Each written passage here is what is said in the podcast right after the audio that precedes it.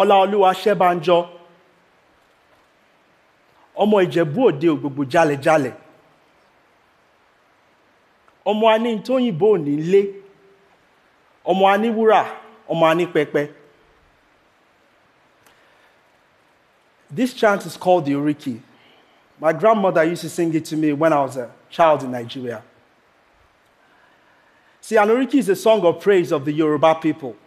And this particular Oriki speaks of treasures that the West does not have. Mama, that's what I call my grandmother, told me many stories about Yoruba mythology.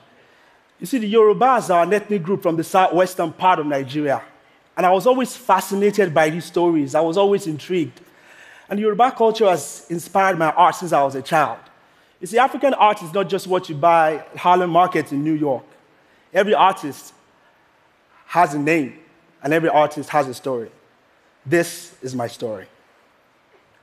See, Mama had tattoos on her arms and her legs. See, as a child, I thought she was born with them. They were beautiful black line and detailed symbols. And then she told me that they were actually symbols from the Yoruba mythology. I never knew how this was going to influence the artist that I am today. You see, as a young child, I saw art everywhere. I remember the house we lived in Ilorin in Stadium Road. We had marble floors, and you know, I would look at the marble floors and I would see all sorts of patterns and designs in it. And I thought everybody could see them. So I would call my brother. I was like, Ikeolu, come and see this marble design, see this pattern, see this mask. And he would tell me, Laolu, I don't see anything. So I would use ink and I would trace out what I saw on the floor. And then when my mom noticed, she got really upset. but that didn't stop me. I switched from ink to chalk. Of course, I got in trouble a lot with my teachers and my parents. So I remember my mom said, Laolu, we are Christians. Why don't you draw like other people? Why don't you draw, you know, landscapes? Or maybe you draw chairs or furniture, or maybe you even draw Jesus. You know, I could paint the whole house if I had the chance, but when I grew up, I knew being an artist was not an option. So I wanted to be the person my parents wanted me to be, so I went to law school. Of course, that's my dad there. He was so proud that day. And this was what my notebooks looked like in law school. of course, I would miss classes and I would make up excuses why you know, I wasn't going to class. When I started working at the Human Rights Commission as a human rights attorney, my mind was elsewhere. I saw a very tough reality.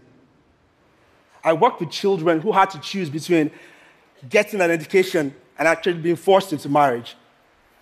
I was so frustrated seeing all the injustice around me, and my only outlet was art. So I started painting. This piece is called Dreamscape. So when you zoom into this piece, you're going to see a girl child and the accident of birth, the fact that our future is controlled by where we're born. Now, the next one, you see a man and a man holding hands, a woman and a woman holding hands. You see in Nigeria, same sex relationship is criminalized. You can actually get 14 years for that.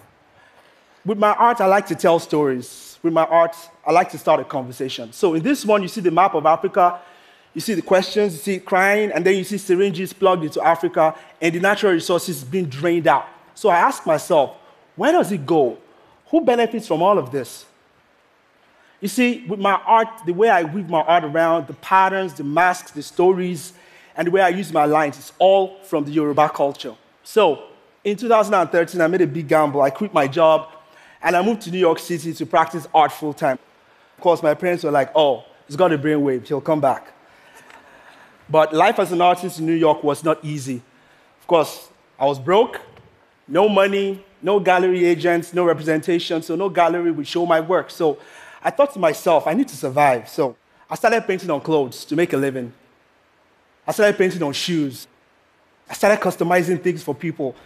And then soon I realized the power because people were so proud to wear their, their, their stories. So I started painting on everything. I painted on guitars, I started doing murals, anything I could find my hand on, I painted, and everything became my canvas. So one day, I was just, I was going on my Instagram feed and I saw this picture. It was rain. She, was, she took a picture standing in front of my art. And the moment I saw that photo, something happened in that moment. I could actually see my artwork go into her and come out of her, literally. And that's how I started painting on human bodies. As a child, I saw art on the marble floors. I saw art on walls, but now I see art on people's faces and people's bodies. I remember my grandmother, and I realized that most of my creative instincts were actually based on my childhood memories and the art on my mother's skin. Now I look at all the people I paint and I think to myself, I'm like, what would it look like if we all walked around like gods and goddesses from Yoruba mythology? And boom, that is how the sacred art of the Ori was born.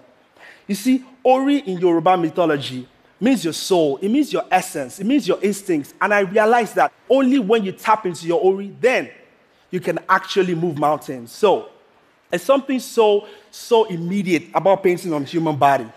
It's something so, it's like art in motion. It's like a 3D experience.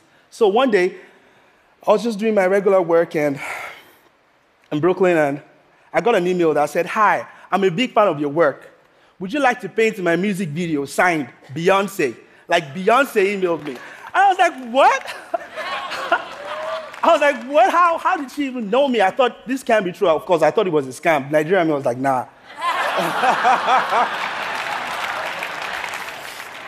But incredibly enough, it was real, it was true. And things happened really fast. You see, Beyonce wanted to pay homage to New Orleans, and my art reminded her of, of her Creole origins. So when Lemonade dropped, of course, boom, everything just went from zero to 100 real fast.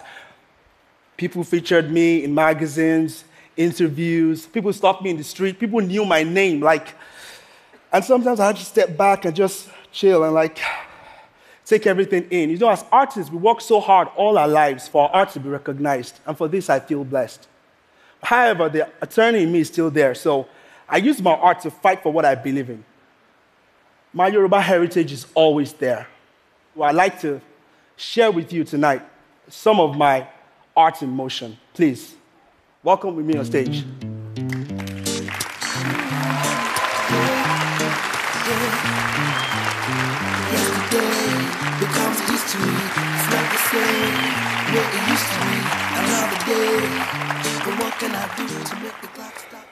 Now, this is Jelly, and this is Rain.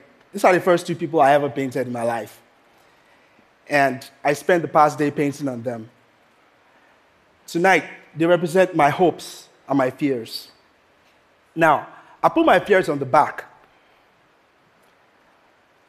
I put my hopes in front. What are my hopes? I hope that people know that Africa is not just one huge nameless continent that is all the same. I also hope that people know that in Nigeria, we have over 350 ethnic groups and languages, and I'm just one artist from one of them.